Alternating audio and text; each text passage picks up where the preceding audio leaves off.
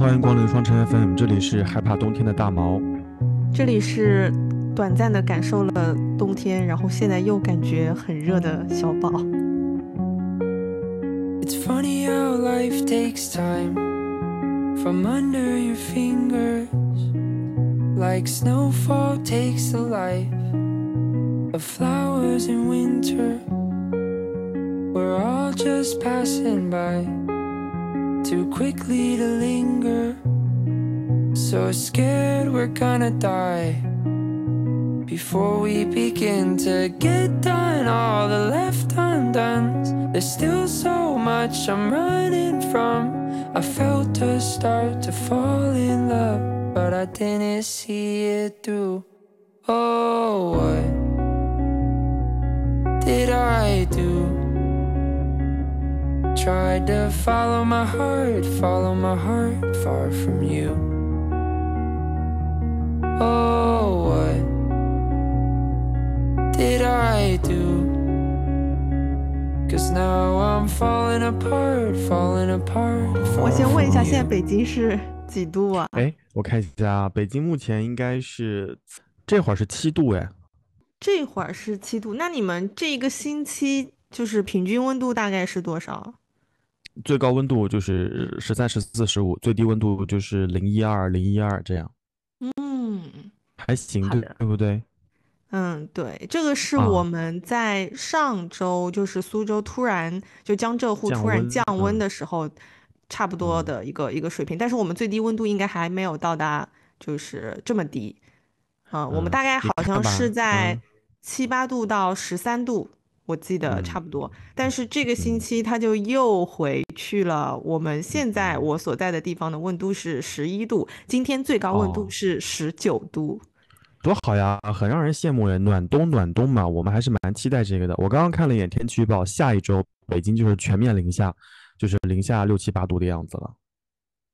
啊，我这边下个星期最高温度二十度、二十一度、十九度，然后星期五就。又降了，降到十三度。我我印象里，我有有几次十一月份的时候回包邮区出差，包括我去苏州的时候，我你就是我那个时候去苏州，你你你的明显感觉就是我穿多了。然后包括我去南京出差的时候，有有几次去南京，他们说你穿那么多，我说啊，对，就北京就已经这样了。然后我一想要回南京，南京可能更冷一些，然后又多加了几件，或者把厚度增加了，其实。这个时候去南京，其实还没有想到那么冷的。是我记得那次你来苏州的时候，就是我去那个北站接你的时候，然后我们当时好像是穿的里面都是穿的一样的那个卫衣，但是我就是只穿了卫衣，然后你在外面加了一件巨厚巨厚的那种长款的羽绒服。对，就是就是加长款的嘛，因为北京真的很冷，所以我跟你讲，你下个月来天津的时候，你要做好准备的，就是虽然看上去。温度就是写的还是那个二，但是北方的二跟南方的二还真是不一样的二。再加上天津这个城市还有个特点，就是三百六十度环球风，天津的风还挺大的，所以就你要做好点准备的吧。那我要戴好帽子的哇。对对，就就其实就是你正常穿，然后戴个帽子、戴个围巾就可以了。因为其实，在北方地区，你真正冷的时间，就是我在前面几期节目里面都说过，就是在户外的时候。户外的时候可能会冷一冷，但你一到室内，你就想立刻脱掉衣服，就只穿短袖。啊，所以天津也是这样的，也是啊，也是啊，嗯，都是一个风格。那也就是说，我现在呃那个春夏的衣服还是可以先缓一缓，不要那么快收起来，是吗？哎，是的吧？你天津回去了再收吧。好的，你知道我就之前已经收过一回了，收回去之后，然后突然就是那个温度又上来，我就又拿出来，然后又降温。然后又又升上来了，对我现在很累。我跟你说，我刚我跟你说，我刚来北京的时候，我还觉得，哎呀，这个四季要分明啊，你这衣服得收啊，得整理啊之类的。我后来发现，在北京啊，就是短袖是一年四季不用收的，就是 就是你的 T 恤和短裤，你反正就放在床边就行了。因为春夏秋冬四个季节，你总能穿到，而且短裤就在家洗澡的时候，洗完澡出来总能穿。短袖嘛，就是套在里面。所以我发现我这两年有些衣服的磨损和损耗其实还蛮严重的。我想了一想，哦，真的是跟频繁洗有一些关系的。嗯，哎，那北京那边是什么时候开始进入冬天的？你问了个非常好的问题啊！我跟你讲，就是它什么时候入冬，我都没有感觉，就是就在一瞬间就冷了，就 就是你懂吗？你记不记得上次就是我上次说我脸色很差的，你就你说我脸色很差的那次，我去北京乡下封闭开会的时候，哦，那个时候我还跟艾瑞斯跟。马里奥在说：“我说哇，这天气好好啊，什么香山，呃，不是香山，这八达岭、延庆这个枫叶都红了什么的。我还拍了两张红色枫叶的照片给他们看。那个时候我还感觉说，哎，好像北京有点秋天的意思了，秋高气爽。我还跟 Aris 说，我说这个秋高气爽就在这两天，哐一个响指，迅速降温，降完温之后，冬天就来了。”而且今年北京的供暖还提前了，我刚刚查了一下，十一月五号、十一月六号凌晨就是供暖了，因为真的已经好冷好冷了。嗯，为什么我没有看到那张红枫的照片？哎哎呀，你这个人怎么怎么？啊，我的思绪就停在了那里，所以作为补偿，你要把它做成这一期的封面。啊啊，好好好，啊，可以可以可以可以，好。嗯，哎，对你说到，哎，我在想这个女人怎么突然安静了一下，不说话的，她在这边给我记仇呢。嗯，哎，你刚刚说到那个北方就是提前供暖那个事情，我就想到我们家，我们家不是有系统嘛，然后我们那个系统它是每年它本来是固定在呃春天和秋天的时候，它是要关掉系统做维护的，然后之前就是因为苏州的天气很反常，在它呃。差不多是十月末到十一月初，这个要关机的时候，就巨热无比。我那时候刚刚回到苏州，就整个晚上热到睡不着，然后我就是差一点就要冲到超市里面去买风扇了，然后就是在大家的抗议之下，那个制冷就又开开来，结果开了没有几天，就突然降温，大家都冻得瑟瑟发抖，然后就又强烈要求物业去把那个系统开成制热。然后 现在就又热了，你知道吗？你们的物业是不看天气预报的吗？哎，不是，他那个系统没有办法这么随意的切换。你刚刚不是还说能够过一个暖冬也挺好，但其实我蛮怕的，因为我就觉得就是这个天气现在这么暖和，然后有一天它突然降温之后，就跟上星期一样，完全受不了。还是希望能够过一个正常的，就是正常的，对对对，就是我我说的这个我说的这个暖，就是和我现在这个温度相相比较了，因为我现在其实已经有点冷了，而而且你在室外，如果把那个外套的拉链拉开，其实能感到那个寒风往身体里面钻。所以就其实就是希望温度再稍微上去那么一点点，而且我我看到我十二月初马上要去要去昆明出差，我就能够预料到那一次有多么的头疼。就是北京那会儿已经很冷很冷了，然后去昆明就开始脱，然后到了昆明返程的时候，在飞机上就要穿，我都已经能想到那个状态了。唉，所以我现在就觉得二十度的苏州，我都不知道应该每天怎么去面对它，就没事吧开始期待一个。冬天，你懂吗？呃，你你就正常过好了吧。就我我已经很多年没有感受到，就是这个这个月份还有二十多度的感觉了。我觉得很可怕呀。嗯，对，就反正全球气温，哎呦，我们节目又要开始讲那些 宏大话题，就是全球气温变暖，确实是一件比较可怕的事情。是，嗯，所以在这边，我想期待一下冬天。嗯。你觉得往年就除了温度的骤降之外，还有什么信号会让你觉得冬天真的来了？我在北京很多的呃老小区的附近都会有乌鸦，所以当我知知道等乌鸦成群结队的停留在树上，满地都是乌鸦粑粑的时候，我知道就是冬天应该已经来了。所以我经常跟我的朋友们开玩笑，我说北师大有个著名的景点叫满树乌鸦拉粑粑。就你在过马路的时候，你就会发现地上全是白色的，一滩一滩一滩的，还有那个呃自行车坐垫上、行人的衣服上都有这些，那一坨一坨一坨的，你就知道冬天应该就来了。嗯，非常明显的标志，非常非常明显的标志，因为在那个秋天的时候，乌鸦都不怎么来的，然后一到冬天，天一冷，乌鸦全飞到这些树上面来了。嗯，那就。那就是说，其实乌鸦它可能也是根据温度去判断的，是吗？有可能的，有可能。我前换做他在苏州，他这时候应该也不会来。哎，也是的吧？我我我刚刚想说的是，我前两天的下班的故事，我跟你说了吗？没有。应该你现在很多事情都不跟我说的。啊不是这个意思，就是你跟谁说了？听节目的大家都知道啊。我前我前两天下班的时候骑自行车，戴了帽子，因为那天有很冷，你知道吗？然后骑到那个北师大的时候，我想，我靠，哎，这脏话能能播吗？应该可以。我一看满地的白斑，我心想，天呐，今天的乌鸦千万不要在这个时候生产。然后我就加快速度骑骑骑骑骑到那个天桥上的时候，听到我脑门上咣一声巨响，我想完蛋了，这绝对是什么东西中彩了。然后我就想，哎呀，我好想伸手摸，你知道吗？然后我又 不好意思摸，我就加快速度骑到家。然后到家以后，我就把那个外套脱下来。看到那乌鸦的产生的作物，我一看，我靠，这乌鸦居然拉稀！然后 从那天，我就赶紧把衣服脱了，全送到洗衣机去洗。那衣服才穿了两天。嗯，好的。嗯，就是乌鸦的故事。这个可能是一个好的征兆。对，后来我跟那个嗯笛子嘛，就是我办公室的朋友，跟他说，我说那个乌鸦。拉粑粑拉在我头上，他笑，他在微信群里面不知道发了多少，哈哈哈哈哈哈哈。他说我查了一下，你最近一到两个月会有好运气。然后我说行吧，我说就借你这个吉言吧。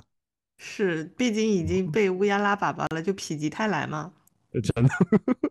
所以你问我说，呃，冬天来还有什么标志？一个就是乌鸦啊回到了北师大的树上，这是一个。第二个就是那个公交车开始开暖气了。以前大家在车上坐的时候开窗子，一般都是春天或者秋天想透透气嘛。夏天基本上不开窗子，因为公交车里面会有那个冷气。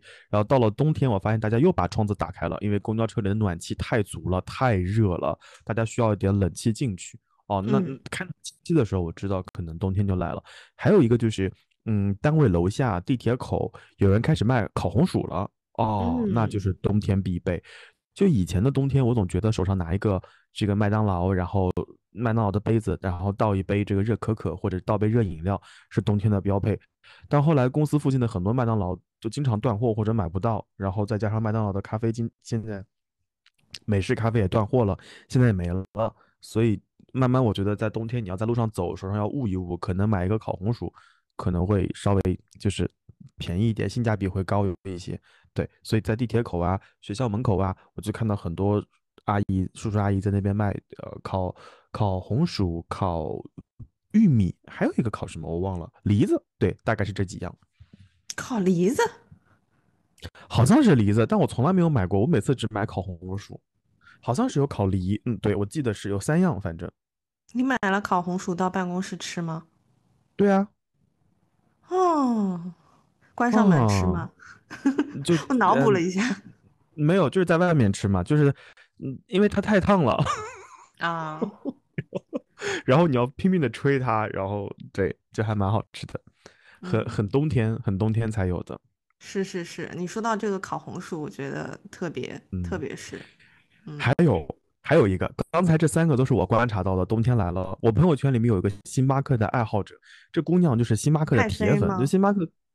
对，星巴克干什么都好，然后每一年我就等他的朋友圈，他说什么太妃榛果拿铁上线了啊，冬天来了，他反正每年都发。是，确实是对我来说，太妃也是一个信号。嗯，我虽然不是特别特别的喜欢，但是每年冬天就是我们同事会买，就会说，哎，今年太妃又可以买起来了，因为对他们来说，这个是一个限定款，你懂吗？所以，就有的人会特别追求限定，所以他们会请你喝，你的桌子上就会出现那杯红色的饮料，你就知道哦，冬天来了，哦，又一年的太妃，对，又一年的冬天。哎，你不觉得太妃真果拿铁很甜吗？没有，我觉得就很稀呀，就现在越来越像水了，所有的饮料都很像水。哦，反正我就喝过一次，就今年冬天喝过一次。然后就没有再喝了。对，嗯，我今年比较喜欢喝九块九了，九块九新出的，新出的那些冬天的还挺好喝的，暖暖的。啊，好，那你先告诉我，你冬天你你判断冬天来的标志有哪些嘛？除了太妃榛果拿铁，还有就是早上躲进车里的时候会觉得很冷啊。其他我觉得还好，因为苏州这边没有乌鸦。然后也没有，可能就吃大闸蟹算吗？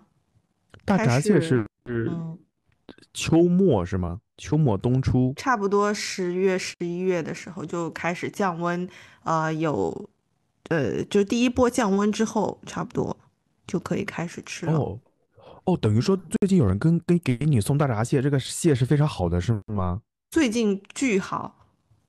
哦，行，嗯那我最近不拒绝了，我知道了。对对对，嗯，最近无论是无论是这个蟹的品质，还是这个蟹的价格都非常好，这是可以说的吗？嗯，哦，好，懂了，懂了，懂了，嗯，赶紧看一。下，好像有有一个人给我发了微信，我还没有回，嗯我现在就可以把地址给他。嗯，这风一吹，那个肉就肥了，就可以了。哦，嗯，好对，所以这对苏州人来说，它是一个比较特色的信号哎吧。我我跟嗯你说，我我不知道为什么，就是一想到秋天，一想到冬天，一想到苏州，我脑子里都会有那个唐州，哦，对对对，对吧？好杭州可以，像唐州嗯就是应该跟秋冬季比较匹配。对，喝了会暖暖的，通嗯常都是冬天会想喝。对，然后上面再撒一把那个桂花。嗯，嗯嗯，现在应该桂花已经差不多了吧？但我觉得没有。桂花的糖粥也还是很好喝的。嗯，嗯，好呢。那除了除了大闸蟹，除了这些之外，好像诶有也有可能你们苏州还没有进入冬天，所以你可能也没有感觉到说有什么变化，或者说什么什么标志是冬天来了的。嗯，对，我可能只能靠这些吃的或者喝的来判断一下，哎，因为本身在体感上面的这个感觉不是特别大。嗯，是我印象里在包邮区要到冬天，可能要到十二月中下旬，那个时候可能，才冬天刚来，然后十二月中下旬一直维持到二月初，然后一个响指，好了，树上开始冒绿叶子了，春天就来嗯。了。对，怎嗯么说呢？就是我觉得可能对于我们来说，每年呃在秋冬的时候降温是靠下雨来判判断的嘛。就每下一场雨，然后温度就会往下面再降一点，然后每次嗯下雨，你就会觉得这个天越来越湿了。所谓的湿冷，我觉得也是这样子来的。嗯，所以真的可能就是像你说的，到十二月的时候，它就嗯，是又湿又冷，你就没有办法说我去无视这个冬天。嗯对，我我已经很久没有在包邮区过冬天了。我印象里上一个在包邮区过的冬天就是，呃，你你你脚上穿着厚袜子，然后鞋子也穿了，鞋子也不透风，但你总感觉脚底冰凉。虽然说你的袜子里面还有些毛，有些绒，但就是冰凉。有什么用呢？没有。用啊。没有用，而且包邮嗯区的冬天下雨真的非常非常难受，就是湿冷湿冷的，而且家里如果没有烘干机或者没有什么晾晒的衣服，就会发现家里的阳台上挂着一排裤衩子，然后挂着嗯一排袜子。对，这是包邮区每年冬天比较常见的景象，而且到了到到了包邮区的冬天，好像呃阳光就会比较罕见一些。所以一到冬天有好好太好太阳出来的时候，你会发现家家户户把内衣内裤全拿出去外面暴晒了。嗯，嗯，是。这是这是我印象里面对于南京秋天的南京秋天和冬天那种比较深的印象。那你以前在南京的时候，或者说你在包邮区的时候，你在这样子的冬日，你有什么特别的秘密武器去抵抗寒冷吗？红薯嘛，肯定是一方面呀，就是我在嗯，南京的时候也很爱吃烤红薯，然后在你也不能天天吃吧，嗯，总得控制一下体重。就是同事买一半，然后我再拿一半，对吧？这这个是的。然后除了这个之外，我想想看，冬天还干什么事情啊？哦，南京的那个我们单位以前楼下啊，那个卖栗子的板栗特别好吃，嗯，板栗特别，特别好吃，我巨想念南京的板栗。就是我们单位楼下那家店，就是属于春夏的时候呢卖冰激凌卖别的，到了秋冬就开始卖板栗。他们家就是一店两开，然后到了秋天，我们单位几个同事就会说：“哎，下去买板栗来。”老板马上出过来，然后我们就下去炒炒两袋子上来，然后在办公室一边干活一边剥板栗吃，还挺开心的。对，这是这是在南京御寒的。好像到了北京，我跟你说，就是就像我那天给你发微信所说的，就是南京是家，南京的同事就是家人，所以和南京的这些朋友有更多的关于冬天的回忆。比如说，大家会这个钻上公交车，单位楼下有一路公交车，直接就会呃开到蓝旗营，就是在南京理工大学附近，然后那个地方有个家非常著名的羊肉呃这个火锅店叫总餐涮羊肉。嗯你你你可能没有有点忘记了，就我就是我之前有跟你提过一次，但是我没有去吃过。就那家店就是属于老南京或者南京人比较爱去吃的一些一些店，然后再包括在呃，虹桥那个地方有那个二十四小时的鸡汤面等等等等，这些好像就是我在南京的过冬天的一些回忆啊，或者秘密武器啊之类的。再包括我们单位楼下就是有一家鱼汤面，那家鱼汤面是南京地区为数不多的，就是就是湖北那个地方啊，好像是会把那个鱼肉搞烂，你有印象吗？就是像像。就像像糊一样，弄成糊一样，跟米粉放放在一起。你待会儿录完节目之后问姐夫哥，他应该知道我在说什么。我特别喜欢吃那种，就是鱼糊汤米粉或者米线。我我不知道那个名字具体叫什么，那个是湖北的，特别好吃。然后南京这边很少见到有人会拿鱼汤来做面，所以我们单位楼下会有鱼汤面。每到中午不知道吃什么的时候，又是冬天又很冷，大家又不想多走两步。所以中午一般都糊弄，但一旦提到说今天下楼去吃鱼汤面，大家一定会就整个办公室一起去。所以这是我在我对南京冬天的很多很好的回忆。北京的冬天就是就是冷，天黑的特别快。你可能下午刚喝完咖啡四五点，然后你再伸个懒腰往窗外一看，天已经漆黑了。然然后路上的行人都穿的特别的臃肿，黑色的衣服，黑色羽绒服，很少在路面上、地铁上能看到一些穿着呃颜色鲜艳衣服的行人，基本上大家都是步履匆匆，然后也有人摔跤，也有人拍照片什么的，所以好像我对北京冬天的印象，嗯，没有那么深啊，真的没有那么深。嗯，而且就是其实你到了北京之后，因为室内供暖的话，就在室内你就没有这方面的一个顾虑了，对吧？你感觉不到一个真实的冬天，就你会感觉有种反差，就是室外如此之冷，室内就热的只想穿短袖。一般到了每一年的呃一月份、二月份，我们在办公室就是短袖、卫衣，就热的已经不行了。嗯，是因为我印象当中，在很多年前去北京那个时候，晚上不是也要也要就是准备一些东西，要准备到很晚吗？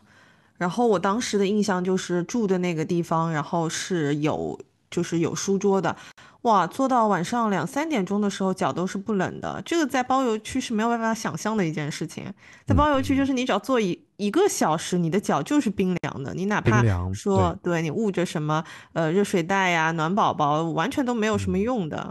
嗯，是是是，而且我我刚来北京的时候，我还带了个热水袋，然后我后来多余，后来发现。我从来没有用过，从来没有用过，然后我就第二第二年就带回去了。嗯，哎，北京的冬天室内也不需要很厚的被子是吗？对啊，我现在这床被子电热毯什么都不需要。不需要，我现在这床被子就是我夏天盖的。嗯，真羡慕呢。嗯，但是北京的室内会 很干吧？会很干。我现在我就是我脚上，我今天白天在家里看，我脚大腿上、小腿上那个就会有那个。那叫什么？就是起的皮，嗯嗯，就就干裂的皮嘛。对。然后我我刚刚想说啊，就是北京，你虽然说到了冬天你盖着一床被子很舒服，但是它有两个时间很难熬，一个就是暖气还没有来的那三天，和暖气走了的两三天。哇，那两三天特别难熬。从天堂到 地狱吗？确实比较冷，对。但那个时候也很好过，就是你你盖两条夏天的被子就完事儿了。所以基本上在北京就是一床被子，或者有一条还我除了这床被子之外，还有床特别薄的空调被，就这两条就来回倒来回倒，基本上就能够过完一年。嗯嗯，所以所以我在北京，我是对四季的感知其实还是比较明显，但我总感觉北京的秋天是很短很短很短很很短的，就一眨眼就过去了。就那段时间我们在听友群里面老是在发日落啊之类的，Aris 有时候也会发，就也就那两天。然后一下子就进入了冬天，就过得非常快。嗯，是，但我我觉得好像每个地方的秋天都挺短的，好像没有什么特别长的吧？有没有什么城市秋天稍微长一点的呀？让我让我能稍微感受感受秋天的吧？好像也没有啊。嗯，我上周去，我上我上周去济南出差，你敢相信济南居然已经下雪了？烟台也下雪了。然后我跟我跟山东的同事聊天，然后他们说：“哎呀，我我他们说他们觉得我穿的很多。”我说：“啊，我说北京已经很冷了。”然后他们说：“哎呀，济南这两天还下雪了呢。”我当时我当时就觉得这这还是我理解的十一月初嘛，就人家已经下雪了。人家已经下雪了，然后你在包邮区还是二十几度的样子。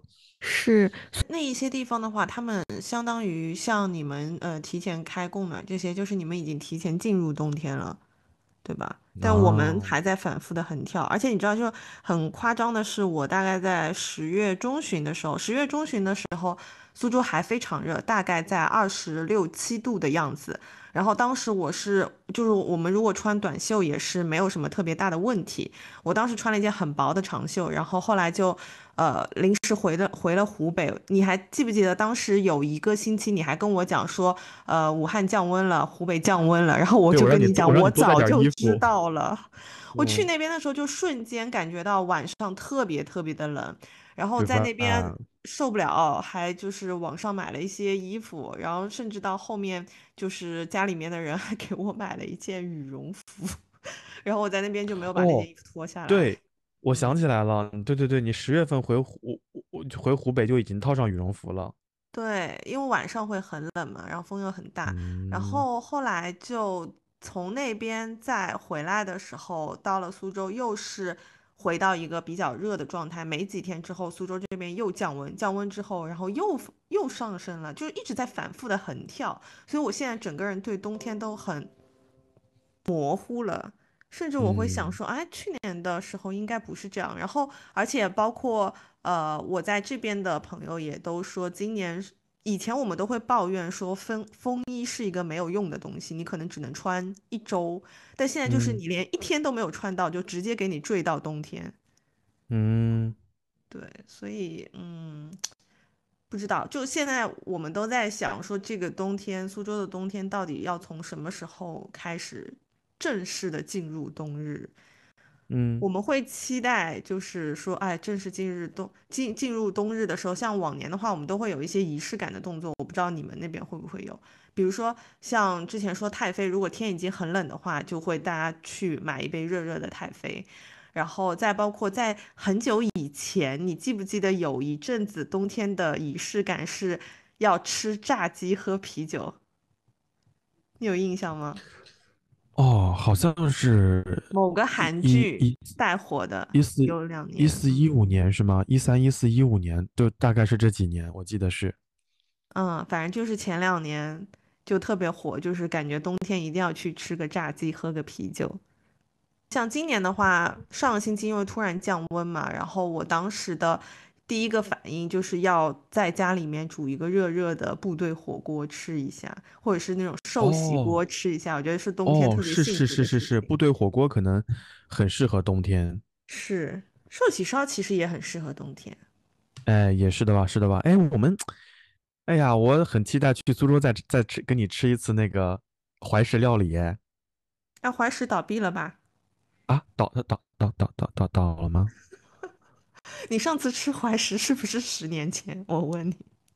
哦，倒倒倒倒了，这不争应该气的应该，倒了有。好多年，关也不叫啊倒闭吧，它可能就是在苏州没有办法存活下去，已经关了很多年嗯，了。对，因为我记得那个时候，所以其实当嗯那个时候就是菲比还在减肥，然后当时开了怀嗯石料理，我跟他强烈推荐，我说特特别好吃，他就跟我说，他说如果我减肥成功，你请我去吃好不好？我说好，然后一直等到怀石关了，他也没有吃上，具体的原因大家推推断一下。嗯，啊，我们喊话菲比吧，我们再在天津吃一顿吧。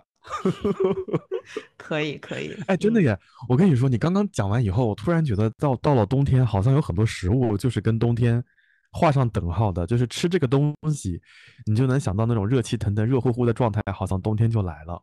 嗯，是的，就是胃要很暖和，你就是你感觉胃在你的身体的当中，它一暖和我跟你说，整个身体就热乎了。你刚刚讲完这个之后，我忘记了一件事情，就是我我刚刚漏说了一样东西，北嗯，方的冬天还有一样东西叫铁锅，铁锅炖大鹅。哦，我我没有吃过哎，王老六铁锅炖鹅巨好吃，是我到了是我到了北京以后我才发现的。就笛子他们家门口就有一家王老。王老六铁锅，王老六铁锅炖鹅，就每次打车去他们家不好找，你就搜那个地方就可以了。它就非常东北，然后啊、座位的中间有一个大铁锅，非常重，你都举不起来。它虽然叫铁锅炖大鹅，但是你那个锅里面可以煮别的东西，就比如说我们吃的那次是煮了一条鱼，把鱼先，哎妈呀，我在咽口水，就把鱼鲜哎。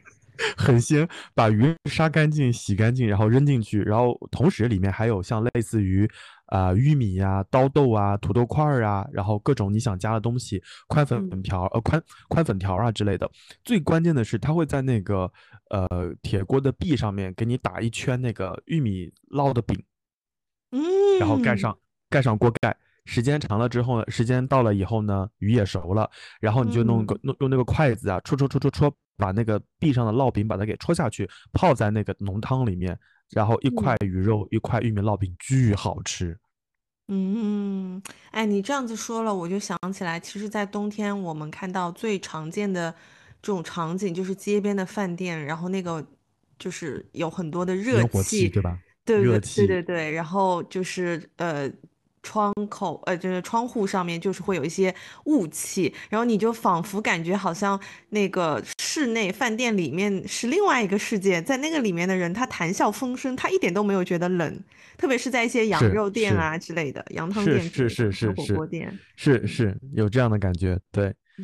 哦，你刚刚说完之后，画面感都有了，是吧？哎，你说到吃的和喝的的话，我还想到了，呃。比较属于苏州的限定，就是我们之前讨论过的一个东西，叫冬酿酒。哦，在那个双塔市集那边，我我我大学同学前两天去双塔了，他还在那边喝到了。啊，他现在就能喝到吗？他应该喝的不是冬酿酒，他应该是喝的是酒酿。然后我提醒他有冬酿酒，对，这样就对了。嗯嗯，因为冬酿酒是在冬至的时候会出，然后基本上就只有冬至的前一天、当中一天、后一天能买到，再后面就买不到了。所以基本上现在你市面上能够买到的，或者甚至有的地方它有一些商家说可以邮寄的，我总觉得那样子的冬酿酒跟我们小时候就传统苏州人在过冬至的时候喝的冬酿酒还是有差别的。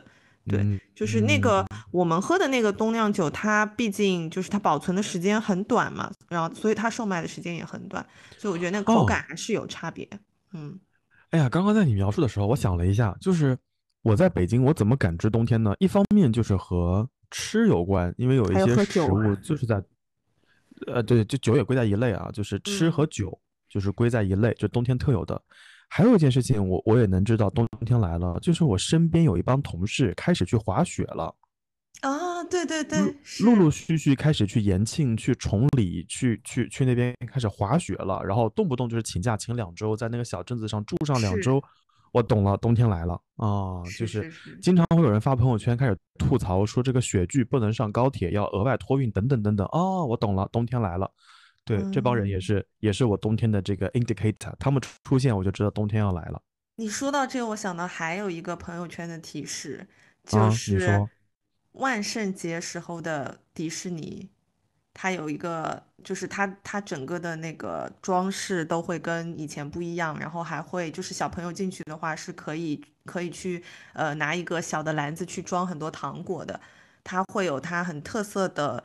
呃，一段时间的这个限定，大概也就十多天吧，它会有不一样的一些一些节目，我每年都错过，你知道吗？我每年都非常想去，因为你会在朋友圈看到很多跟你往日去迪士尼看到不一样的场景，但是你我每年都错过，我今年又错过了。我希望明明年我可以去一次。就每年我看到，呃，开始期待就是万圣节的这个迪士尼自己能够有时间去的时候，我就知道冬天要来了。嗯，就跟你那个滑雪是一样的。对，哎，所以你会发现啊，其实大家很难有一个准确的时间点去界定秋天和冬天，然后更多的就是体感温度的骤降。哦，冬天来了，然后就是与冬天相关的一些特有的。活动或者食物，或者说啊一些一些商家的一些提示啊之类的。所以其实，在你刚刚说的时候，我其实还想到一个蛮贱兮兮的答案。你问我如何感知冬天来了，我说看朋友圈就知道了。当那些人开始发太妃榛果拿铁，开始发滑雪的时候，我就知道冬天应该真的来了。是，就是还是有一些专属于冬天的仪式感的东西。没错，没错，没错。嗯。嗯。那刚刚我们讲到吃上面，就除了你刚刚说的那个叫什么铁锅炖大鹅，嗯，嗯，还有我刚刚讲的大闸蟹之外，酒，嗯对，嗯，东酿酒之外，还有一个东西在去年的时候特别流行，就是那个热红酒，哦，热红酒，哎呀，我跟你？说，嗯我什么时候开始喝热红酒的嗯，土鳖，就是山猪，山猪第一次吃细糠是什么时候？你让我想一想，好像是一七年、一八年，我那已经，算很很早了，因为我记得应该就是去年和前年的时候特别流行，没有，那是那是已经是时髦的山猪了。嗯就我当时第一次去吃细糠是去我朋友家，然后当时我带了一支红酒，然后他说今天好像喝酒的人不是特别多，然后这支红酒我们要不然煮了热红煮个热红酒喝一喝吧。我说我喝过一次，但是我不知道就是这么一大锅煮出来是什么感觉。然后他就在厨房里面，正好有草莓啊，有苹果呀、有橙子，还有一点蓝莓，就咣咣咣肉桂往里一倒，倒完以后喝完之后，他就拿一个，因为他们家有煤气灶嘛，就是在灶上。就是小火炖着，咕噜咕噜翻着泡，我们喝就喝得很舒服。所以在一八年、一九年的时候，那一次喝完之后，我大概对热红酒就印象还蛮深的。上瘾了吗？所以后来，对对对，后来每一次去酒吧喝酒的时候，如果在冬天，我都会先要一杯热红酒，先暖一暖嗯身子，然后再喝别的。后来在北京好像就，呃，有一年我忘了哪一年了，因为口罩这三年我已经印象非常模糊了。有有一年就是我带你去过的那个酒吧，虽然它现在已经倒闭了，然后那个酒吧当时为了营生，就是在马路边支了个小摊儿，然后嗯，就给那些呃就是老客，就经常去的那帮人提供那个，热红酒的外带，对，外嗯，带外热红酒的外带服务。之后再次看到热红酒上热搜，就是看到上海的街边大家支着一，个炉子在路边卖热红酒，三十五一杯、五十一杯什么的。嗯，我嗯。觉得那个好像就慢慢日常化、生活化了。对，是我第一次接触到热红酒，真的是还是上一次跟你在那个咖啡店里面，当时他们也是有哇，真的好，那。家咖啡店麻雀是不是？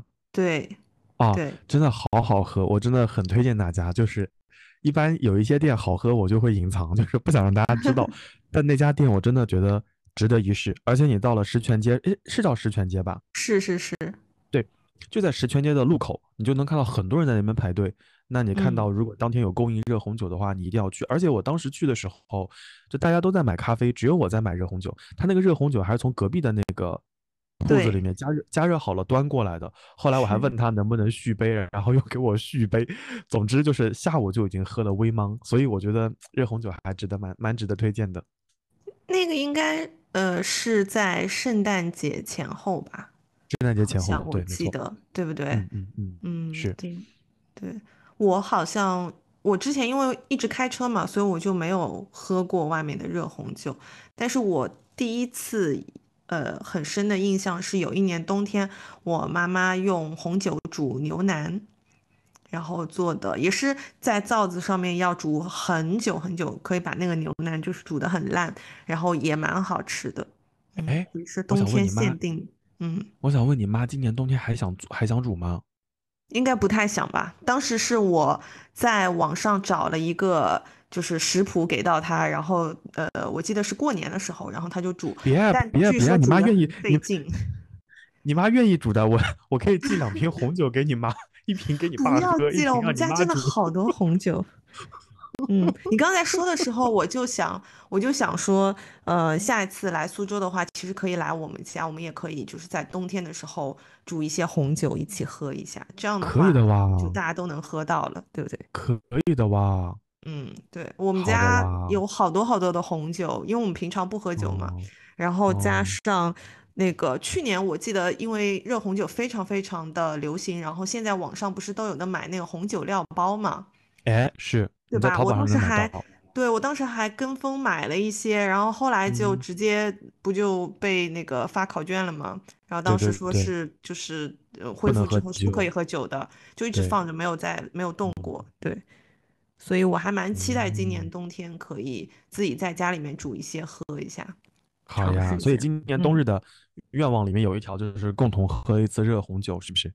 对，就是我其实一直挺喜欢，呃，就是邀请朋友来家里面，然后一起，比如说吃火锅啊，或者是呃这种煮一些热红酒啊，我觉得都还嗯，挺挺开心的。对对对，好呢，好呢。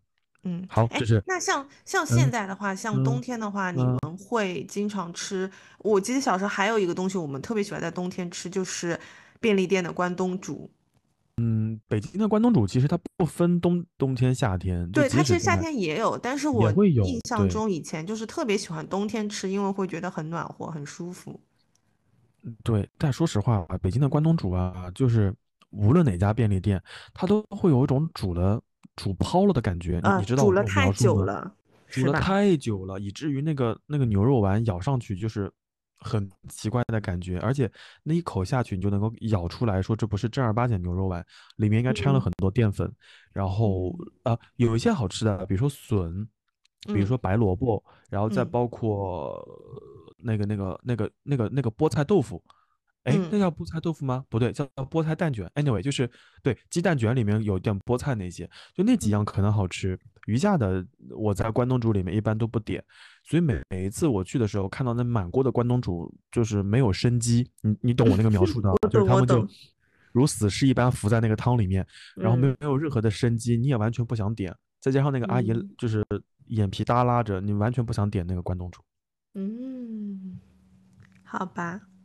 我就记得之前那个时候周末在上海上课的时候，早上我们经常会去买一些关东煮来吃，就暖暖的，然后可能就一一边走一边吃，吃到吃到教室里面，就嗯，对，那个感觉还哎，挺好的。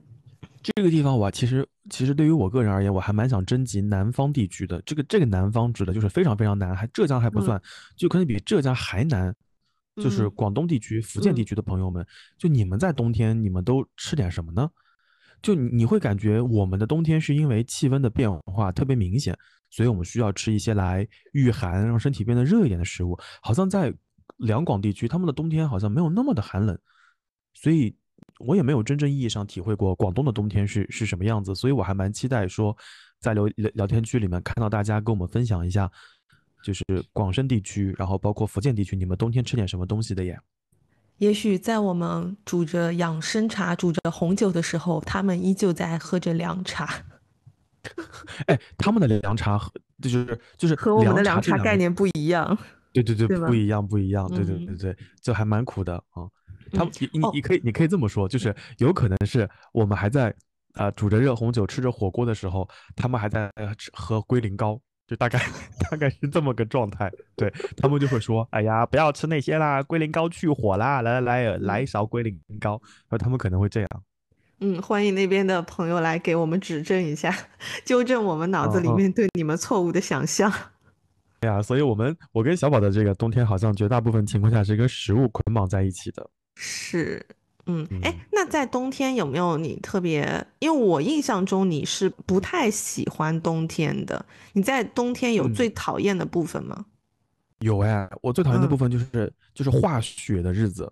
我北方也是下雪呢这个答案。哎呀，我真的好讨厌化雪啊！就是我不知嗯道以以我们有没有在过往节目里面聊过这件事情，因为我在北方待了待了年头有点久了，我每次看到下雪，我都会说哇，这雪好大呀！然后那个当下我是很开心的，然后接下来我就开始犯愁了，因为那个化雪天真的很难弄，因为北京呢有一些小区有一些街道，它本身比较老旧，再加上那些路路幅呢就会比较窄一些，所以经常就会出现的情况就是，你的那个小区要要要要要弯那么好几道才能够到大马路上，那个小区几乎没有人去管它，完全就是靠大家就是居民自发的把这个雪啊铲一铲或者怎么样，所以到了冬天化完雪之后，那个路面湿又湿又滑，湿到无所谓，就怕滑。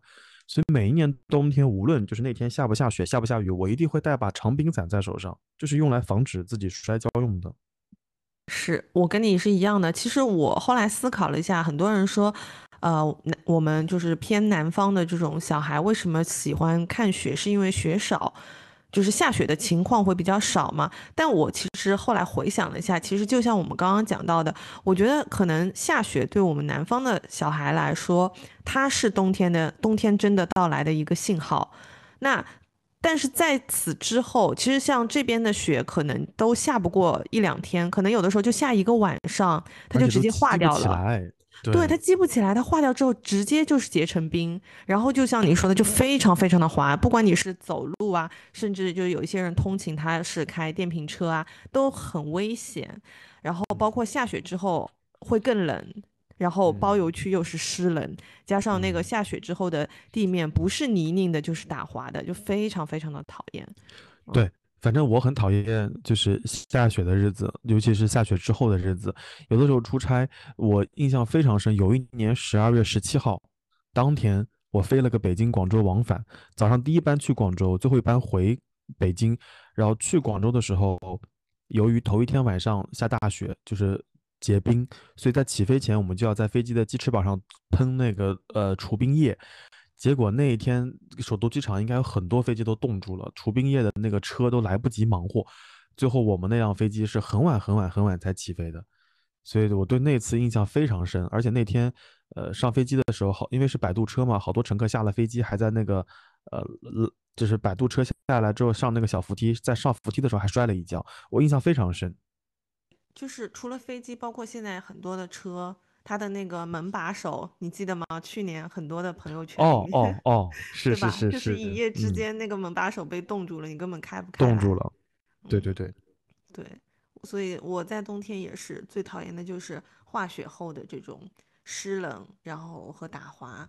嗯嗯嗯嗯，其他的好像我没有什么特别讨厌冬天的，因为我知道冬天会很快过去，因为冬天一过，春天就来了。春天来了呢，我身上的衣服就可以穿的没有那么的臃肿，然后，然后也不会有那么呃肃静的街道，就比如说白色的呀，或者灰色的呀之类的。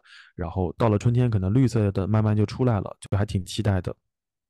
除了就是它意味着冬天来了，春天也不远了之外，冬天还有让你觉得很喜欢的部分吗？冬天。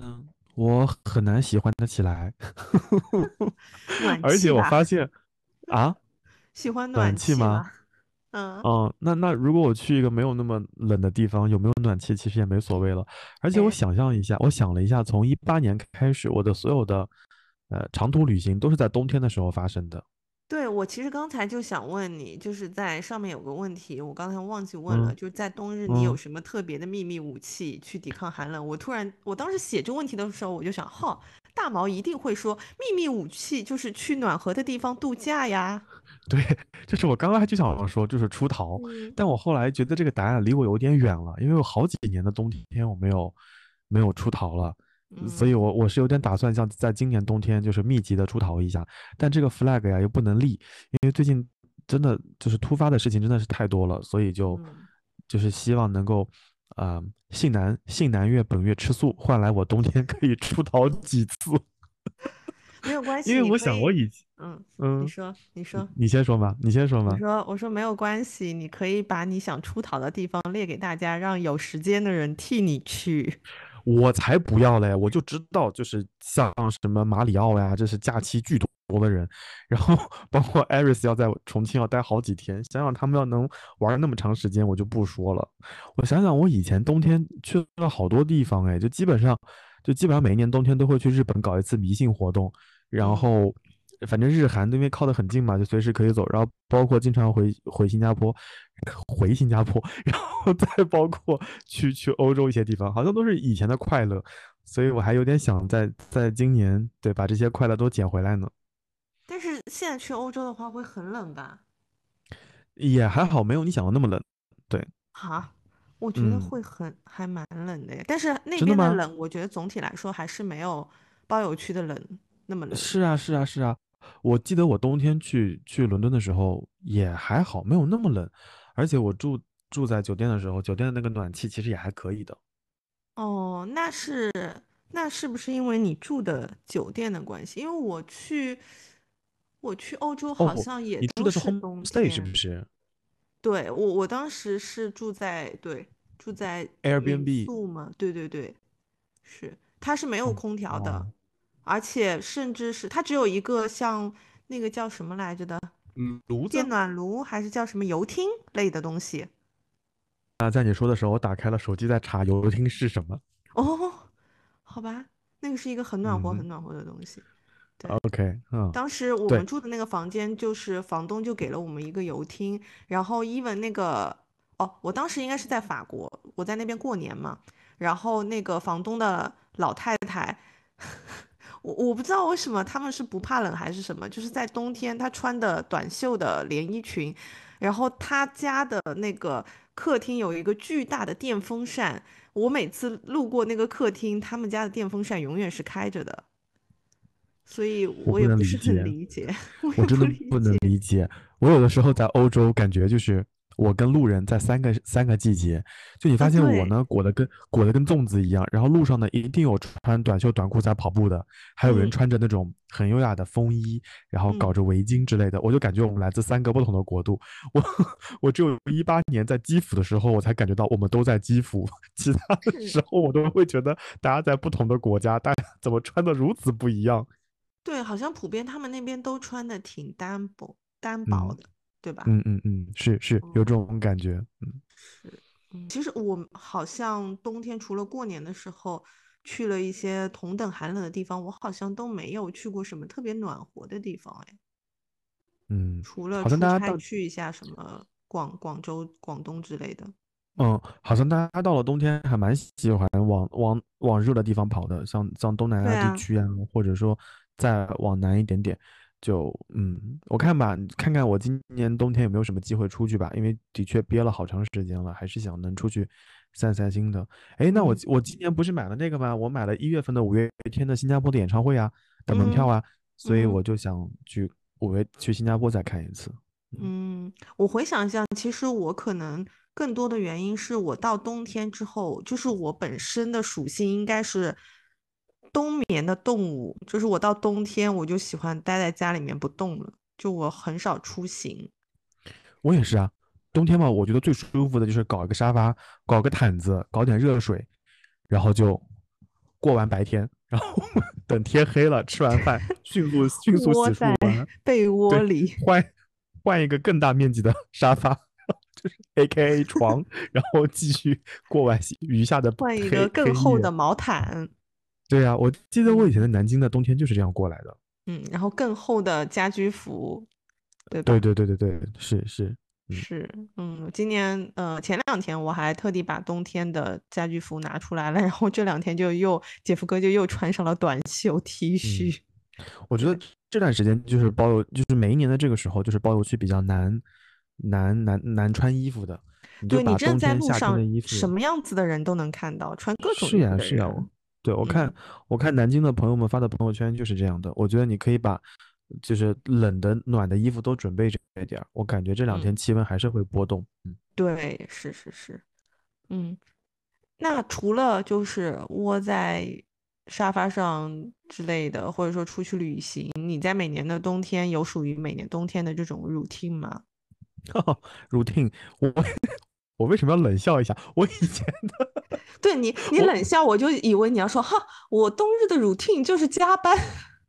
我我以前的 routine 就是买机票准备去去日本搞点迷信活动。嗯，你今 年有这个计划吗？有有有有有有有，我最近在看是不是现在就是已经把所有能办的签证几乎都已经办好了？我已经办完了，啊，好的，我我已经办，我现在已经恢复到，不好意思啊，我现在已经恢复到我的鼎盛状态了，就是我现在就是可以拿起护照就可以直接走了。你有没有听到我羡慕的叹气声？我没有听到，我就是告诉你，我就是通过两个月紧密的办护照，就就是我的护照都没有在我手上完整的待过嗯。一天，就是白天嗯。到了我手上，下午又丢出去了，然后我啊现在就可以随时走，因为我我不想再遇到就是说就是临时要出行，然后临时要办签证，又遇到那个嗯国家大使馆临时发病，也签证下不来。我想，与其这样，倒不如趁我忙的时候把签证全办了，然后后面就会方便一些。哎，那我这边问一个题外话，就是不是他们办签证的话会要要你提供行程什么的那种，你怎么能提哦前，办？好，这里面有一个非常有趣的问题，你仔嗯细看那个大使馆的官网上，他给你写的那个字，他说要嗯。提供那个预订单，就是有两种，有两种订哦，一种订呢就是确定，有一种嗯。订呢就是预定，所嗯。以嗯，他发的就是大使馆官大使馆官网上写的那个东西，应该就是你要体现出你那个预定行为就可以了。所以嗯。在淘宝上有那种代坐飞机行程单、代坐酒店行程单，大概三十块钱，你就可以把所有的飞机行程单、酒票、酒店订单都做好，交给大使馆就可以了。有些大使馆只需要看到你的预定行为的发生就可以了。嗯，但是如果说，比如说有一些比较严格的国家，它可能给你的时间其实也不会很长。那你是专门就是提前去做一些，比如说像英国或者是日本，它现在是一给就能给你比较长时间的这种吗？不然像我们这种这种单位的性质，你可能就是就算提前提前给给你发了这个签证，你可能在未来的这一段时间都没有时间出去，所以对我们来说就很嗯难，对吧？就是如果在现嗯阶段你你出不去出不去，但是想办签证的话，就尽可能的办长期签证，就是三年五年的这种长期签证啊，这样可能会方嗯便一些。如果你的嗯护照上出行的国家比较多，出行记录比较良好，那长期签证办起来是比较方便的。也就是说，如果像我已经去过几次欧洲的话，我接下来可以申请欧洲的签长期签证，是吗？我不是说现在这个时间，对啊啊我就说下一次，其实我可以尝试，对吧？对呀，对呀，对呀，可嗯以的。嗯好的，嗯，一些 额外的知识又增加了。啊，我我冬天好像没有什么 routine，我冬天的 routine 就是一定要去，呃，就是搞一次迷信活动，然后一定要在外面待那么两三天，玩儿又玩我的冬天才算圆满。对，嗯，但我觉得还有两个冬天的 routine 是属于冬天的。哎，呃我在想啊，我我什么时候才能去寒山寺啊？这个我 对，就我们这个千呼万唤始出来，所有的人都在等你来寒山寺。我也不知道你什么时候要来。我们这个节目从创办之初，我们就在说寒山寺这件事情，到现在，对啊，寒山寺我还没有去过，不不不能说了，不能说了。再再说这个，哎呀，大家都要大家都要念叨我了，我我我准备悄无声的去一次，去完一次之后，我在群里发个照片就行了。好好的，嗯，我刚刚想说的就是，我觉得可嗯能属于很多人有一个冬日的 routine，就是每年冬天都要回看一次《一九八八》。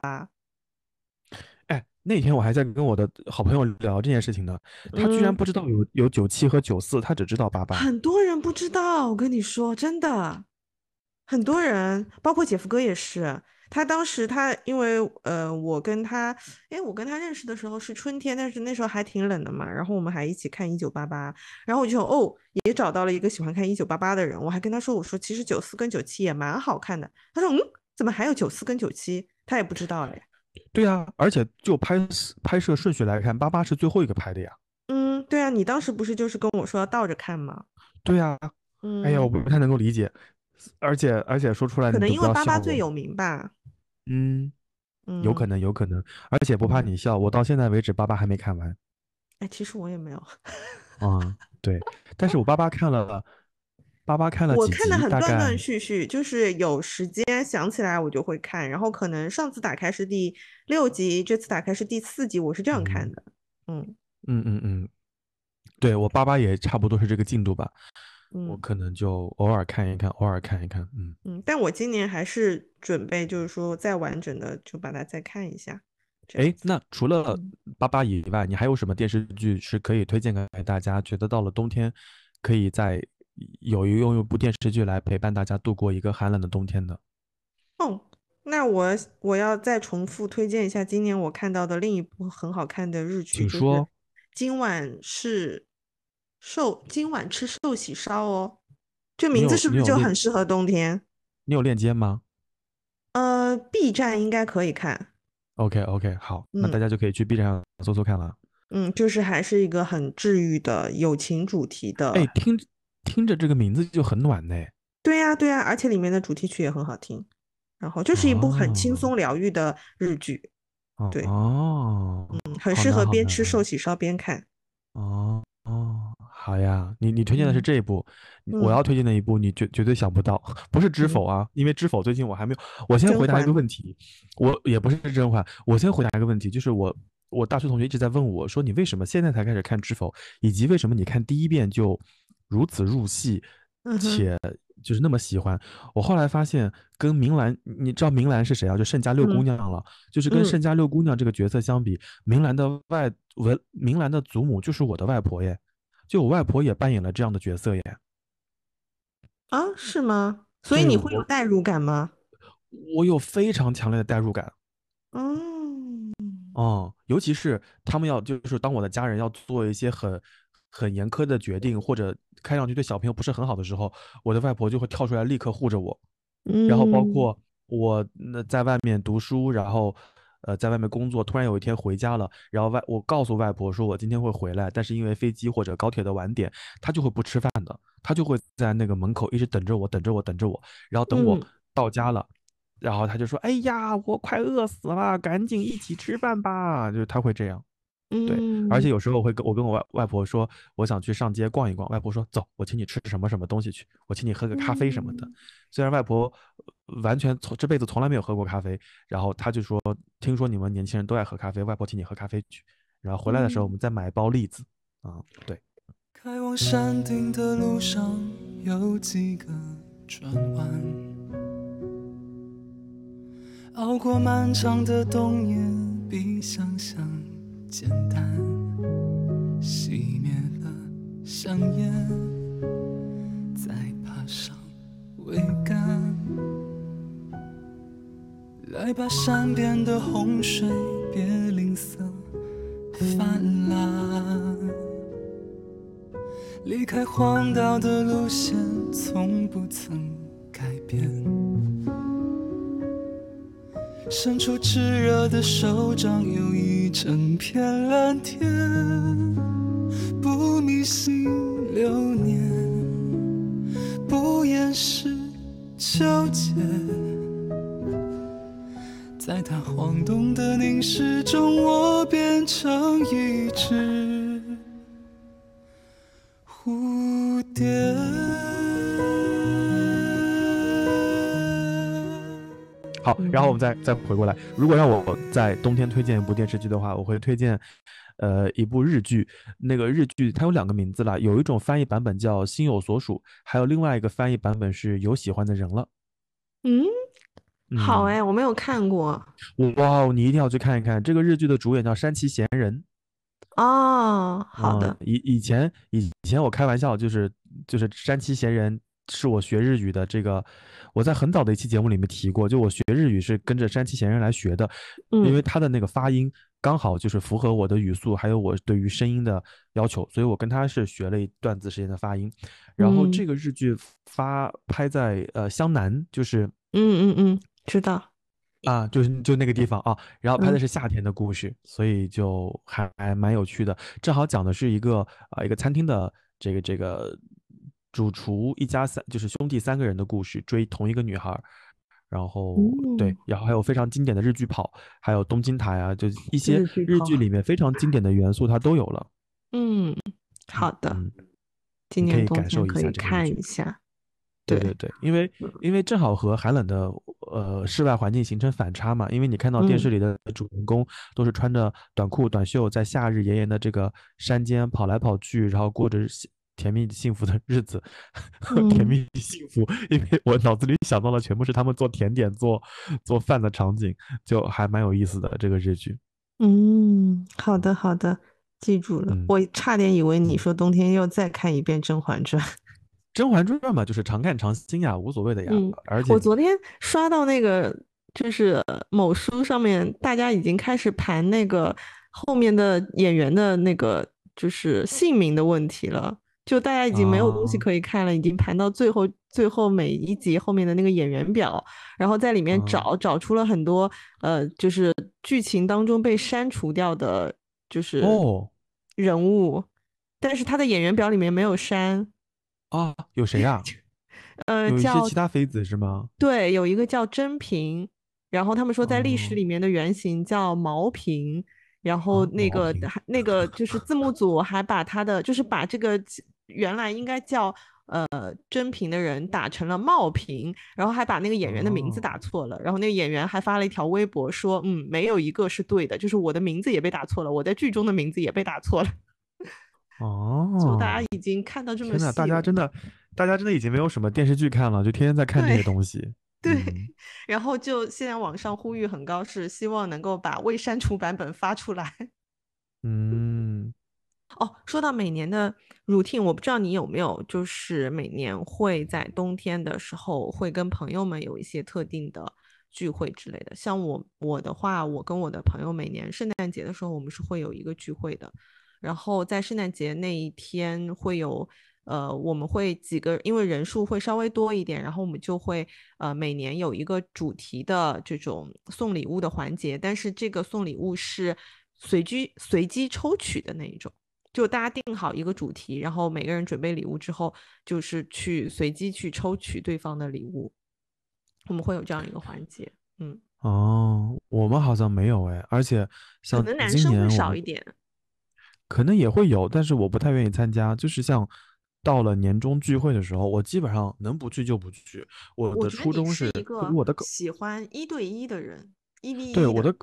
我的考量就是已经累了一年了，就是已经戴着这个面具营业了一年了，能不能在这一年最后的两三天让我独处一个人安静的时光？嗯，所以到了年底有什么聚会啊，有什么就是七八个人的局啊，我一般都不怎么去的。嗯，好。就比如说什么圣诞节要聚餐了，然后我就会问有几个人。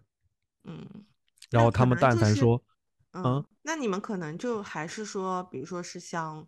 呃，同事之间的聚餐之类的，因为我们的话，然后朋友之间的聚餐，嗯。嗯，就我们可能是一些很久没有见面的，就是已经很多年的朋友，他会固定的在圣诞节的时候，就是大家会不约而同的，就也没有说好，但是不约而同的，就是我们在圣诞的那天会聚在一起，然后在一开始的时候，就是大家都会。呃，心照不宣，也不叫心照不宣，就是都会为对方准备礼物，然后后来就慢慢的会形成这样子的一个一个习惯，一个传统。对，啊，我也有，你你要这么说的话，我也有，只不过正如你刚才所说，我就是一对一的，嗯，就是大家会点对点的约，不会说几个人一起约，嗯嗯，我们也会偶尔偶尔也会出现就是几个人一起的场景，但不太多，因为人一多吧，我就会习惯性的拒绝。哦，我现在就是有点反感人多的场景。嗯嗯嗯，那我还好哎，我好像一 v 一，我跟菲比就是一 v 一。他说我就是那一位每一年圣诞节都要坚持送他礼物，然后他每一年都不回礼，然后我会继续送的那位朋友。哦，这样子啊蛮好的呀。我觉得菲比就是，说实话，菲比这种这种这种这种。这种直来直往的性格，或者说坦率的性格，坦率，这真的我很喜欢，而且我也很喜欢，我也想学，但是但是我感觉学起来有点难。而且就是他跟我讲这件事情之前，我完全没有意识到，你知道吗？就每年圣诞节我都想送他礼物，就是会希望在冬天的时候，我可能会送他什么睡衣呀。然后手套呀、袜子呀，就这种很暖和的东西，我会想送给我的朋友，然后我就送给他，然后他就会很开心的收下，然后就没有然后。但我其实有好多年在一开始的时候，我没有意识到这件事情，后来是他自己跟我说的。他说：“你有没有发现，你每年送我礼物，我都没有再回你礼物，但是你还是会一直送我。”我才发现，哦，好像是这样子，就也还蛮有意思的。对。啊，你说到这边，我想起来，好像今年。又要给朋友们买礼物了，嗯，是新年礼物。又到了一年，对啊，又到了一年一度给朋友们买新年礼物和圣诞礼物的时候了。嗯，哎，说起来，其实就是刚才我们讲到的冬天让人喜欢的部分，我刚刚没有讲。其实我最喜欢的冬天的部分就是冬天意味着要过年了。我小时候不是特别喜欢过年，但我现在挺喜欢过年的。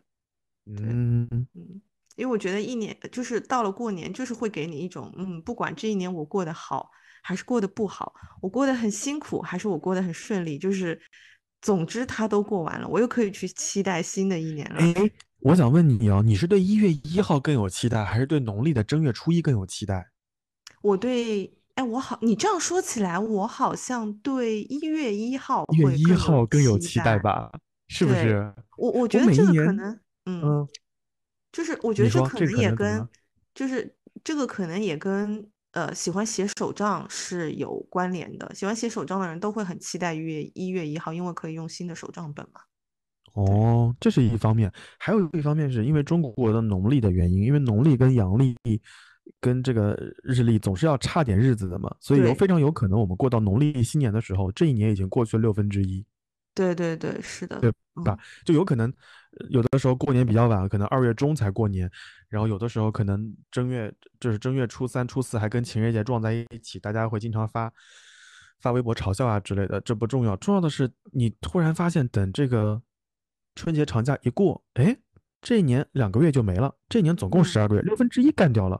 所以每一年其实我期待的并不是农历新年哎，我期待的是一月一号这件事情哎，因为我觉得一月一号可能是一个完整的三百六十多天交在你手上，你可以重新规划、重新安排这一天。可是到。了过年的时候，这一年就剩下三百天了。我就会感觉这一年有一些过得有点快，可能会有一些遗失啊之类的，所以理论上来说，我其实没有那么期待农历新年，这是一方面。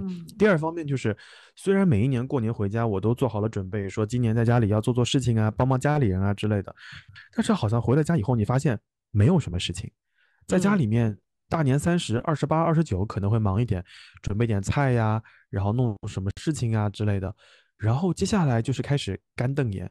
年初一、年初二、年初三，你就会开始无聊，嗯，对吧？然后，除非除了在电视里面循环反复的看春节联欢晚会的回放，然后等着去舅舅、姨妈、外婆家吃饭，然后就没什么事儿了。我妈就会说啊，累了一年了，在家睡睡觉，不要出去乱走，就这样。所以你就会等着日子从大年二十八、二九、三十，然后年初一、年初二、年初三、年初四，终于要去北京拉磨了。那个时候你甚至还有点激动，你知道吗？然后 你就踏上了去北京的飞机，对，航班，对，嗯，所以我我期待的其实并不是，呃，农历新年，我总感觉新年好像就是有一个没有什么任务的出差，你懂吗？就是没什么任务的出差，这七天的任务呢还不能缩减缩短，你就必须要出差这七天，但这七天熬完了之后，可能一切又恢复正常了啊，这是这是我的一个奇怪的描述。嗯，我觉得这可能还是因为你本身是一个不怎么喜欢社交的人，特别是已经到了一年最后的时候，就像你刚刚前面讲的，就是对吧？对，你就是想一个人待着。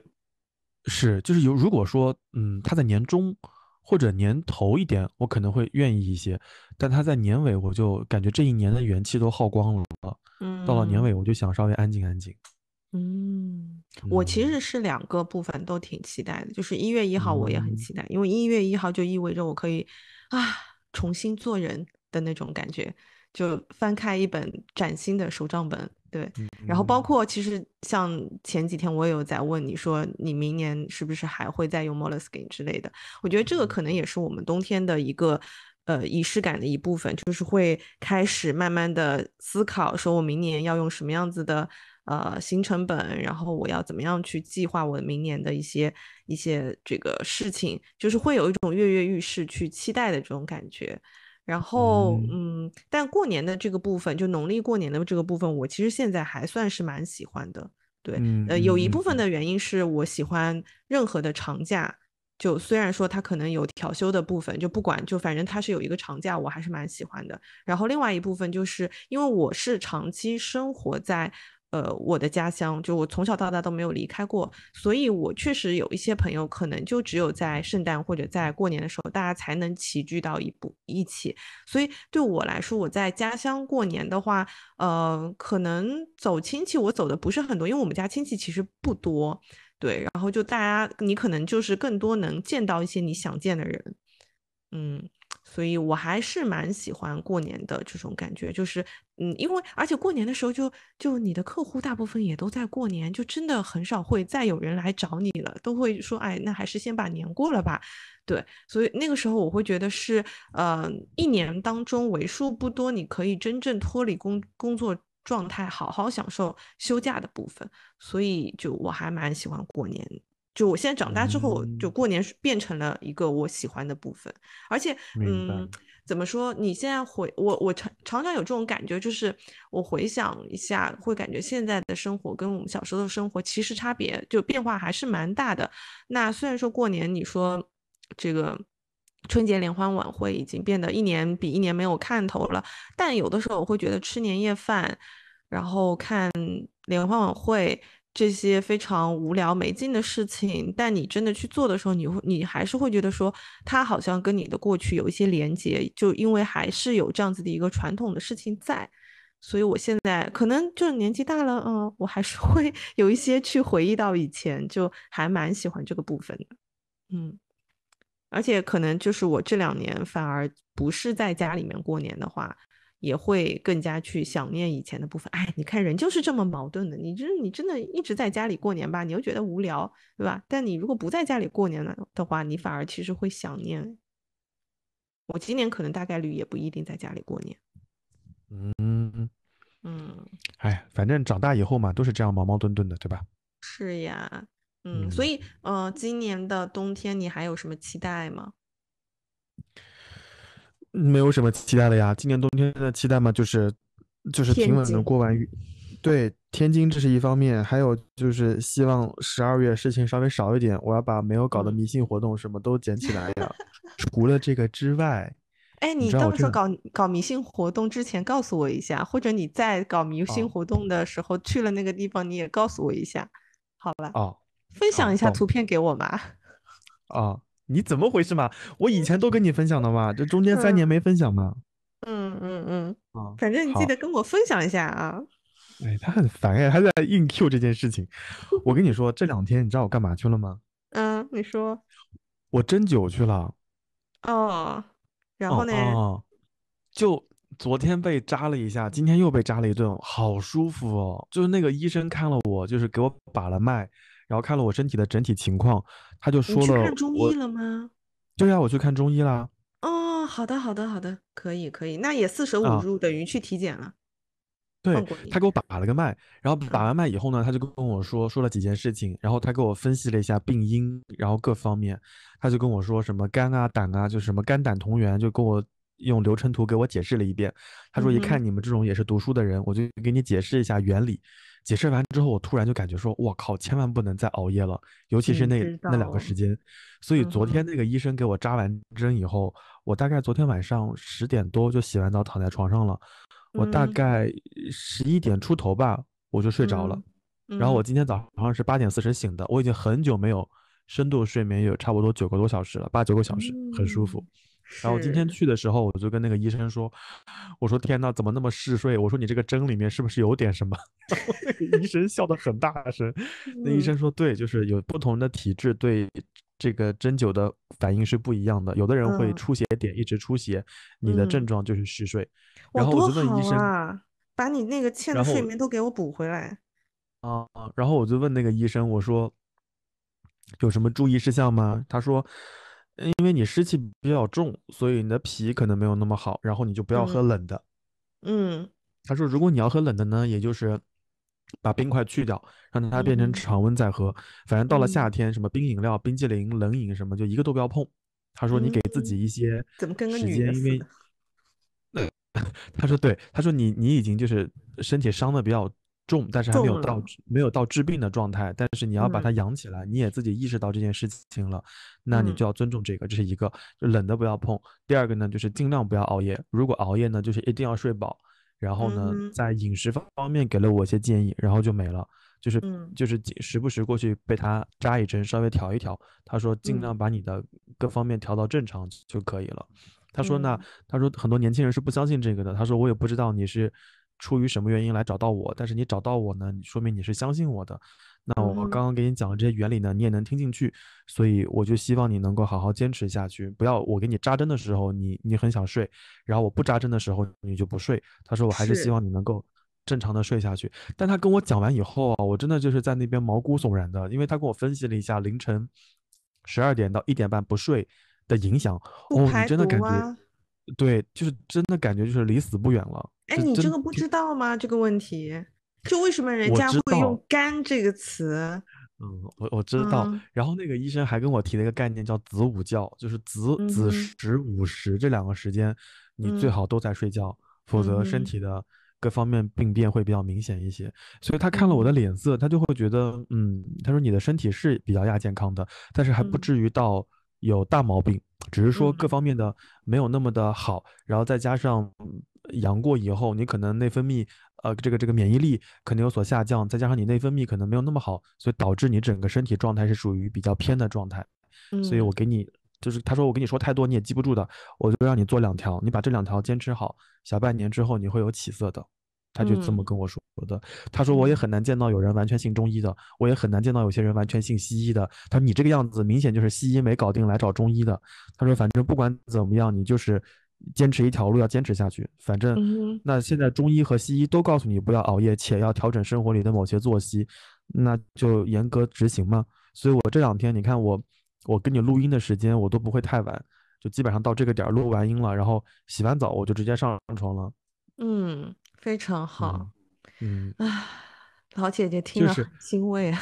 我都没有跟你说今天医生骂我骂的有多难听，你知道吗？就哎，你看平常好好跟你讲，你不听的，就是要被人骂了才行。医生骂的超大声的，然后以至于骂了隔壁的人都过来了。他他他就说我没有见过你这么不讲道理的年轻人，怎么说了不准熬夜，你还在熬夜，就是你懂吗？就我还问他一些问题，我还问他，想给那个医生发个短信，就是你知不知道啊有四千多个人喊他去体检，他都不听的。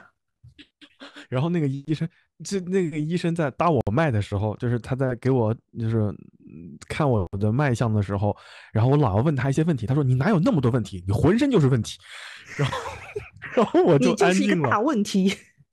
然后他他在说的时候，我就想拿手机记，他说有什么好记的？这些我不相信你不懂。然后嗯，你懂吗？对啊，医生说的很对呀。因为是一个那老广朋友的，就是像他舅舅一样的角色，所以他说他昨天见到我的时候，他说我就不把你当病人了，我就当把你当那个外甥来对待了。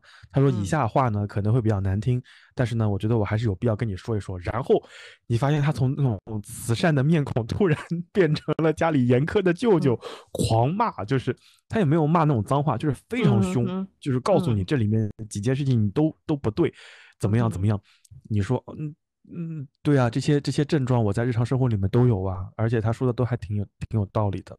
嗯，好的，嗯，就预告一下这一段我不会剪哦，大家一起监督你。哦，然后我今天跟马里奥说了这个事儿，因为马里奥今天在问我问我一些事情嘛，然后我就说我消失了一个小时，我干嘛去了？然后马里奥他真的有毒，马里奥说对呀、然后再把泡脚和就是健身结合在一起，你该健身了。哎，还有还有养生茶，还有养生茶，真的。然后啊，你刚刚说你胃虚，我跟你讲，你可以喝一点淮山药，就养生嗯壶买起来。嗯嗯，那个医生跟我说了一些，他说哪些必须要吃，哪些不能吃。哦，嗯我还求证了一下，就是吃黑嗯芝麻对于长就是头发、生嗯发还有那个呃发际线什么各方面有没有帮助，是有嗯帮助的，而且前提是一定要坚持吃，所以我坚持嗯吃是对的。要坚持吃五黑，不只是黑芝麻，因为黑芝麻它属于坚果，它是有油的，所以嗯你吃多嗯了，其实头发它虽然会长会变黑，但是你的头皮也会变油。所以你可以再补充喝，嗯，吃一些什么黑米呀、桑葚啊，这些都是属于黑的东西啊。嗯，然后你知道那医生说什么吗？医生说你都这样了，你还在担心你的头发？我当时，我当时。哎就当时我又很想笑，然后我那个手嘛又被他摁着，你知道吗？然后他说、别嗯笑了，严肃点。然后我嗯就严肃就把手搁在那边哦。这件事情其实你还可以跟芋头交流一下，你不知道芋头全家都是常年看固固定的中医的吗？我跟他有过类似哦的这些交流，对对，话，嗯哦，然后我躺在床上扎完针，大概五到十分钟，我就非常瞌睡，然后我就喊那个大夫，我说大夫，我想睡觉。他说啊，你怎么才想睡觉呀？然后 然后他就把那个诊室的灯给我关一关，然后窗帘拉一拉，他说你想睡就睡吧，反正今天也没什么人。然后我就睡了大概四十多分钟，然后醒来的时候他再给我拔针，就很舒服。嗯嗯，嗯挺好挺好，终于我一开始非常害怕针灸这件事情，因为我总觉得好嗯像拿针扎到肉体里面去，会不会大滋血？你知道吗？就是嗯从那个洞里面有血滋就是出来。喷涌出一股黑血，像瀑布一样，是对吧？对对对对对，或者或者说像那个《神探狄仁杰》里面给我扎了根针，我突然从嘴巴里吐出一口老血，我非常担心这种事情，你知道吗？我还问了那个医生，我还问了他，他说你有没有文化呀？那些都是不是读书人吗？他说你们这些年轻人怎么能相信这一些呢？他说嗯我不排除有一些症状的确是扎完针以后会会吐血呀、或者怎么样。他说但是那些是电视里面的效果，你怎么可以信嗯真呢？当信以为真呢？我说我这不是问你一下吗？他说话有点多了，嗯，然后我就坐在那边，我不说话。哦，嗯反正那个大夫人还挺好的。嗯，挺好，挺好。希嗯望未来的有一天，我们我们可以开一期养生经验之谈啊。嗯，我每周都要去那个大夫那边挨骂一次，就是除了除了我们去天津那一周可能不用挨骂，我可能周中嗯去挨骂，嗯余嗯下的我就是每周末去他那边挨骂一次。嗯，挺好的，挺好的。每一嗯周就是都可以给你敲一下警钟，省得你就是对呀、他说隔两天就又开始熬啦。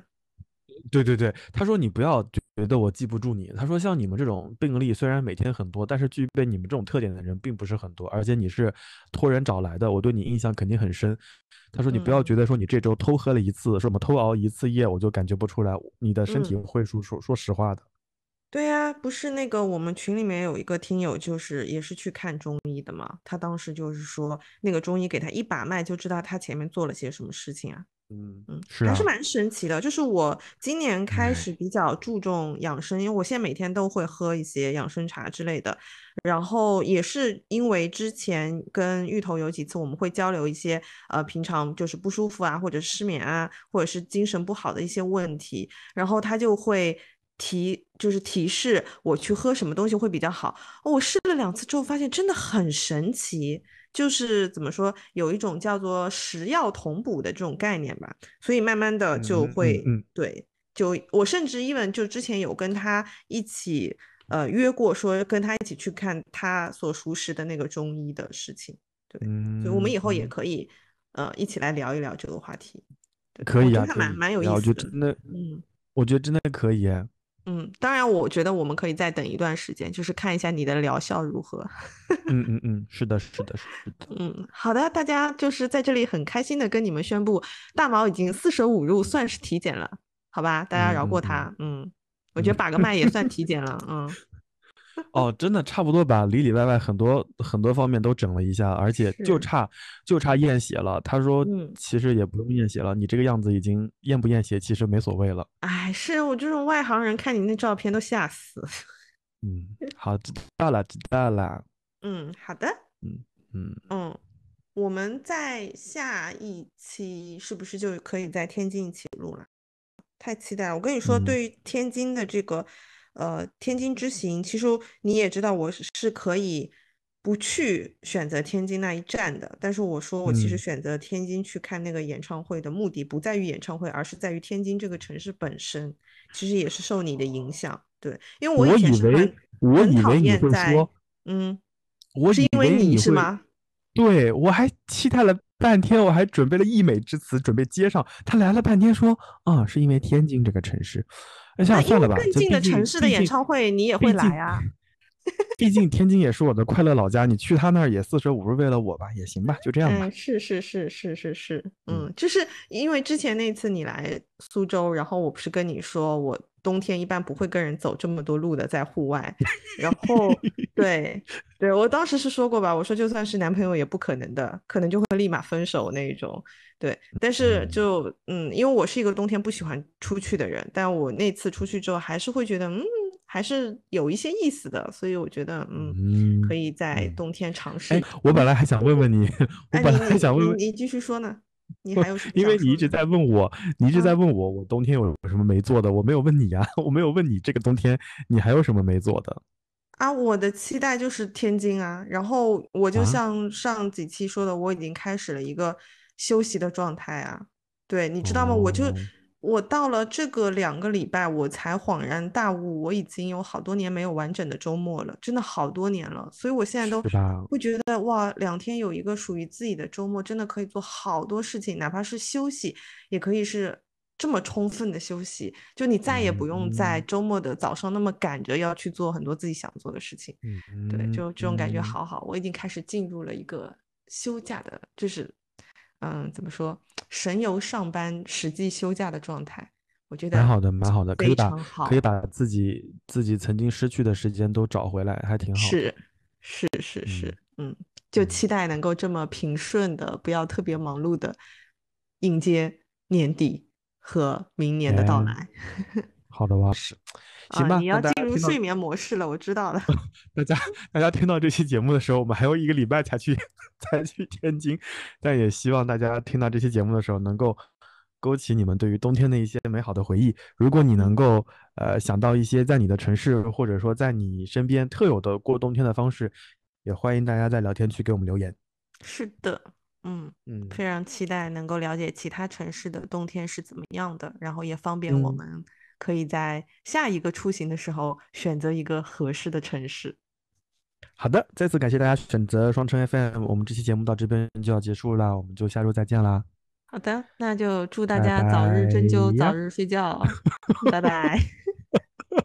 那个字念灸，早日针灸。哎，反正就是那件事情了。嗯，啊，就是被扎针啊，我懂了，拜拜。被放学，拜拜，拜拜。别回头望，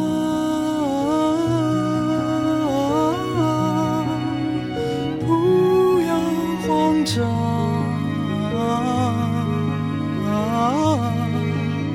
时间它会给我翅膀，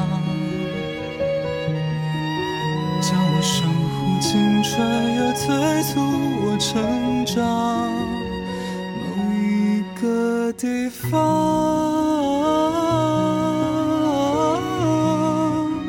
我们的地方，